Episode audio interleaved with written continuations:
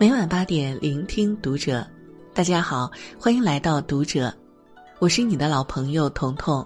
今天我为您分享的是：人不能太闲。关注读者新媒体，一起成为更好的读者。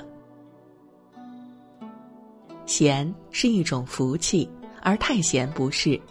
就像林语堂说的：“人莫乐于闲，非无所事事之谓也。”太闲的人，整天无所事事，反而容易患得患失。所以，太闲不是福气，而是灾难。人太闲会胡思乱想。曾看过一个挠痒定律：本来并不觉得痒，但是闲来无事挠了一下，结果就越来越痒。烦恼也是如此，太闲容易胡思乱想，老是去想那些烦恼，结果越来越烦躁。人一旦无所事事，就容易胡思乱想，杂念丛生。去年老家有个叔叔的饭馆倒闭了，之前天天忙于生意的他突然闲下来了，家人都安慰他，让他趁机休息一段时间，好好调整自己。刚开始他很开心，终于可以休息了，因为不可以随意出行游玩，他每天可以睡到中午。妻子做好饭菜就喊他，整天要么玩手机看电视，要么无所事事，这让他更加不开心。面对家里每天的开销，孩子上学的学费、父母的医药费，他越来越焦虑了，每晚都失眠，白天无精打采，还经常头痛。他和家人说，好像自己的身体出问题了。可是去医院检查，显示他的身体很健康。回到家后，婶婶对他说：“你这就是闲的，自己吓自己。你做几天的家务，让我歇一歇。”果真，叔叔做了几天家务后，头不痛了，精神状态也好了。人闲必生杂念，心闲必生杂事。人太闲，才会有时间去想那些乱七八糟的事情。在生活里。可以经常看到一些人自怨自艾，过得十分不开心，因为太闲的生活配不上他们的野心，所以心生烦恼。当你忙起来的时候，就没有时间和精力去胡思乱想，忙才是治愈一切烦恼和矫情的良药。太闲会毁掉一个人。罗曼·罗兰说。生活中最沉重的负担不是工作，而是无聊。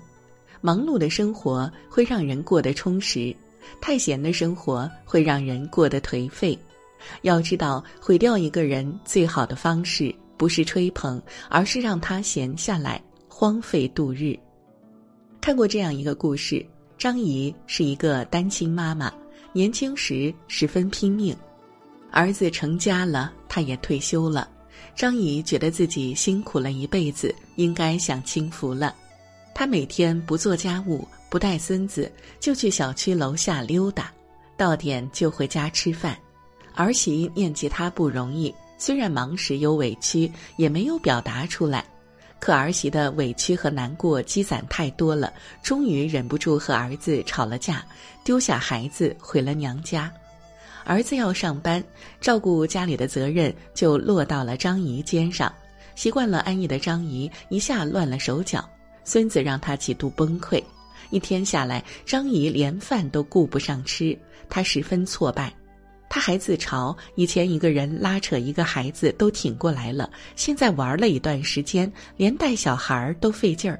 儿子下班后，张姨让儿子快接儿媳回家。儿媳回家后，张姨一改往日作风，自己会主动帮忙分担家务，家庭关系也更加和谐。闲下来时，儿媳也会带她出去游玩，尽享天伦之乐。人就是如此，用进废退。为人做事，闲则生废，勤才成事。《肖申克的救赎》里有句话说：“不要困在你的安逸里。”太安逸的生活不仅会消磨人的意志，还会剥夺走拥有的。忙总有收获，闲一无所获。千万别让一时的安逸毁了自己拥有的幸福。人不能太闲。洪应明说：“人生太闲，则别念妾生。人是不能太闲，闲久了，努力一下就以为是拼命。在这个世上，每个人想要的所有东西，其实都是明码标价的。你要好的工作，就要拼尽全力去争取；你要好的生活，就要勤勤恳恳去努力。忙的人生充实有滋味儿，闲的人生空虚又无聊。人生路漫漫，还是要将日子过充实才有意义。绘画大师齐白石七十岁时。依旧坚持每天作画，不断精进自己的画技，不让自己在一天中处于空闲。杂交水稻之父袁隆平九十岁时，依旧坚持在田间里搞科研，即使参加一些表彰活动，他也表示自己放不下那些水稻。北大终身教授季羡林在他九十岁时，每天依旧四五点钟起床。白天坚持教学工作，晚上还要抽几个小时读书治学。他们活得充实，也在各自的领域做出了自己的成绩。劝民中说：“不见闲人精力长，但见劳人筋骨实。”人在忙碌的时候会忘记自己的年龄，他们会将日子过得更充实，心情愉快了，身体也会越活越年轻。人不能太闲，不能太懒，一闲一懒，很多的毛病都出来了。无所事事的打发时间，会发现时间过得很快，但回过头看，什么都没有留下。所以，即使在闲的时候，也要找一些自己喜欢的事情去做，让自己的日子过充实。等以后回想过去时，才不会有遗憾。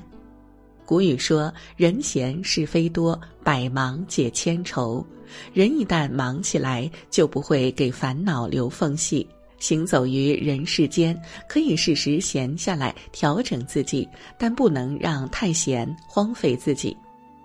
人生苦短，让自己忙起来，才有可能看到更多的美景，登上更高的山峰。愿你我都能在人生路上忙得有滋味儿，闲得有价值，遇见更好的生活。今天的文章就和大家分享到这儿了。如果您喜欢今天的内容，请点亮再看，并来评论区与我们留言互动。祝您晚安，做个好梦。